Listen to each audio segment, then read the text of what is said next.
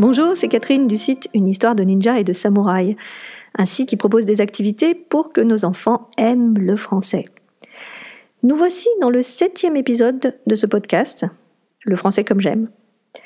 Je vous invite bien sûr, euh, avant d'écouter celui-ci, à prendre connaissance des six autres. J'y parle de notre relation avec euh, notre enfant et je vous donne matière à réfléchir pour l'améliorer au quotidien. Je reste persuadée que cette relation parent-enfant est la base pour les aider à apprendre efficacement. Aujourd'hui, euh, je rentre enfin dans le vif du sujet, le français. Hein, le, podcast s'appelle Le français comme j'aime et je n'en ai pas encore parlé, c'est incroyable. Et je m'attaque à un mythe, vraiment un mythe colossal. Je vais être euh, David devant Goliath. Ce mythe, c'est le français, c'est compliqué.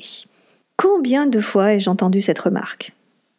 De la part de mes élèves, bien sûr, mais aussi de la part de leurs parents. On sent souvent derrière ces mots une certaine fatalité. C'est compliqué, j'y arriverai pas. Et souvent, euh, je réponds deux choses. La première, c'est euh, les mathématiques aussi, car oui, il faut voir aussi que dans ce vaste monde, beaucoup de choses semblent compliquées, ce qui ne nous empêche pas de les apprendre. Mon autre réponse est, euh, je dirais plutôt que le français est complexe. Alors pourquoi je dis ça? Pour comprendre, je vous invite à analyser ces deux mots, compliqué et complexe. D'un premier abord, ils semblent très proches. Dans les deux cas, nous avons cette idée euh, de quelque chose qui contient de nombreux éléments, quelque chose d'élaboré, de dense, avec une, idée d'enchevêtrement. On imagine que euh, chaque élément a un lien avec un autre. Mais ces deux termes, complexe et compliqué, ont toutefois une nuance. D'après le petit Robert, l'adjectif complexe veut dire qui contient et qui réunit plusieurs éléments différents. Point. L'adjectif compliqué, lui, la définition est la suivante. Qui possède de nombreux éléments dont l'agencement matériel ou logique est difficile à comprendre. D'ailleurs, on utilise le mot compliqué pour difficile, euh, comme par exemple lorsqu'on dit euh, oh c'est compliqué à expliquer. Donc dans l'un des cas, il y a un jugement. Dire que le français est compliqué, c'est dire qu'il est difficile à apprendre. Or, euh, or euh, c'est un jugement, c'est un point de vue. C'est pas vrai pour tout le monde. Certains apprennent le français très facilement. Donc c'est pour ça que je préfère le terme de complexe, car il renvoie plutôt à la richesse de la langue. Dans le terme complexe, il y a aussi cette idée de quelque chose d'immense, dont les limites sont floues, euh, éloignées. Et ça colle plutôt bien avec la langue française, car je pense que même un membre de l'Académie française ne maîtrise pas totalement cette langue. Elle bouge, elle a des effets de mode, elle s'inspire euh, des nouvelles technologies, des nouveaux usages. Donc, arrêtons simplement de penser qu'elle est compliquée. Ayons plutôt conscience de toute sa complexité. Alors pour vous aider à prendre conscience de tous ces éléments qui la construisent, je vous propose de faire une liste des principales difficultés de notre langue. Si après avoir écouté cet épisode vous en voyez d'autres, mettez en commentaire pour faire partager votre remarque aux autres auditeurs. La première des difficultés est que le français écrit n'est pas phonétique. En d'autres termes, on n'écrit pas les sons que l'on émet ou que l'on entend. Il y a d'une part les lettres muettes, vous savez, c'est le S des noms au pluriel par exemple, qui ne s'entend pas, alors qu'en anglais, on l'entend. On va dire cats, euh, mais si je vous dis chat, sans en préciser le nombre, bah, vous êtes bien embêté, n'est-ce pas? Un S, pas de S, ah, je sais pas. Il y a donc les lettres muettes. Il existe aussi des combinaisons de lettres qui créent un autre son. O plus N, ça fait on. E plus I, ça fait E. Donc pour la petite histoire, il existe un mot en français où aucune lettre ne se prononce comme elle le devrait. C'est le mot oiseau. En effet, dans ce mot, on n'entend ni le son O, ni le son I, ni le son S du S, ni le son E, ni le son A, ni le son U oiseau.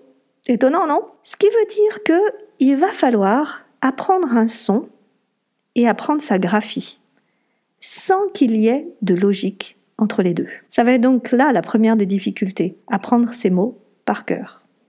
Et cela débouche aussi sur une autre difficulté liée au son, ce sont les homophones. On hésite toujours entre, euh, quand on écrit son, est-ce que je mets S-O-N, euh, S-O-N-T, euh, S-O-N-S Et la solution se trouve ah, ah, elle se trouve où la solution? Eh bien, elle se trouve dans le texte. La langue française est une langue contextuelle. Il faut comprendre ce qu'il y a autour du mot pour pouvoir l'écrire correctement. La deuxième difficulté, donc la première, ça va être autour du son et écrire le son. La deuxième difficulté liée à notre belle langue, ce sont les accords. Car oui, chaque mot a un genre, même les objets. Alors qu'en allemand, euh, il me semble, si vous me dites si je me trompe, mais il me semble qu'il y a euh, le féminin, le masculin et le neutre. En français, non, il y a féminin, masculin, et il va falloir deviner quelle est la bonne chose, quel est le bon genre. Parfois même, un mot change de sens selon son genre. Oh. Je vous donne un exemple. Le mot livre, lorsqu'on dit le livre, il a le sens d'un ouvrage, d'un écrit. Lorsqu'on dit la livre, au féminin donc, c'est une unité de monnaie ou c'est une unité de masse. Vous savez, c'est votre boucher qui vous dit euh, euh, Je vous en ai mis une livre, ça vous va? Donc il va falloir déterminer quel est le genre du nom, parce qu'il va falloir l'accorder. Il va donc falloir accorder selon le genre, mais bien sûr aussi selon le nombre. Et si l'accord du nom en général est assez rapidement maîtrisé, celui de l'adjectif est plus délicat, parce qu'il va falloir trouver le support. Ce que j'entends par support, c'est euh, ce à quoi l'adjectif fait référence, ce qu'il qualifie. Et c'est en trouvant le support qu'on va pouvoir accorder l'adjectif. Alors, je passerai aussi très vite sur l'accord du participe passé. C'est toujours un bonheur pour moi de l'expliquer aux enfants. C'est une vraie chasse au trésor, on analyse l'auxiliaire, on regarde où est le COD, et seulement après cette fine analyse, on sait s'il faut l'accorder ou pas, et si oui, avec quoi. Une belle gymnastique des neurones pour nos enfants. La troisième grosse difficulté du français, c'est la conjugaison. La bonne nouvelle Si vous savez conjuguer les verbes du premier groupe, ceux qui se terminent par ER, sauf le verbe aller, vous savez conjuguer 90% des verbes de la langue française. Wouhou Elle est pas belle la vie Bon, j'ai une mauvaise nouvelle. Euh, c'est que les 10% qui restent sont tous irréguliers et ce sont les plus utilisés. Aïe. Bon, nous n'y comprenons pas, il faudra que nos enfants apprennent ces verbes. Donc voilà les trois grosses difficultés euh, du français. La première, elle est liée à la phonétique euh, qui ne s'adapte pas à l'écrit. Et la deuxième, ce sont les accords. La troisième, ce sont euh, tout ce qui tout ce qui tourne autour de la conjugaison.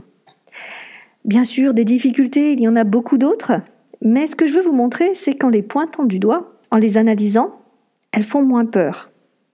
Elles semblent moins compliquées. Du moins, c'est l'intention que j'avais en écrivant cet épisode. Alors, est-ce que j'ai réussi à vous rassurer quant à la complexité du français? Répondez-moi dans les commentaires. Et si vous pensez que, cela peut, que cet épisode peut rassurer d'autres personnes, n'hésitez pas à le partager. Si vous avez encore des questions concernant le français à la maison, sachez aussi que tous les mois, je propose des rencontres avec des parents. Je limite à 5 par mois. Les réunions durent 30 minutes, ça se passe par Skype. Et l'idée est de se poser et de faire le point. Les parents repartent non seulement avec des idées plus claires, mais aussi des choses à mettre en place. J'aime beaucoup ces réunions car je me rends souvent compte que euh, nous avons les mêmes inquiétudes. Si vous êtes intéressé par une de ces rencontres, envoyez-moi un message, soit par Messenger sur Facebook, soit par email à catherine at de ninja et de samouraï.com. Vous trouverez le lien sur le site.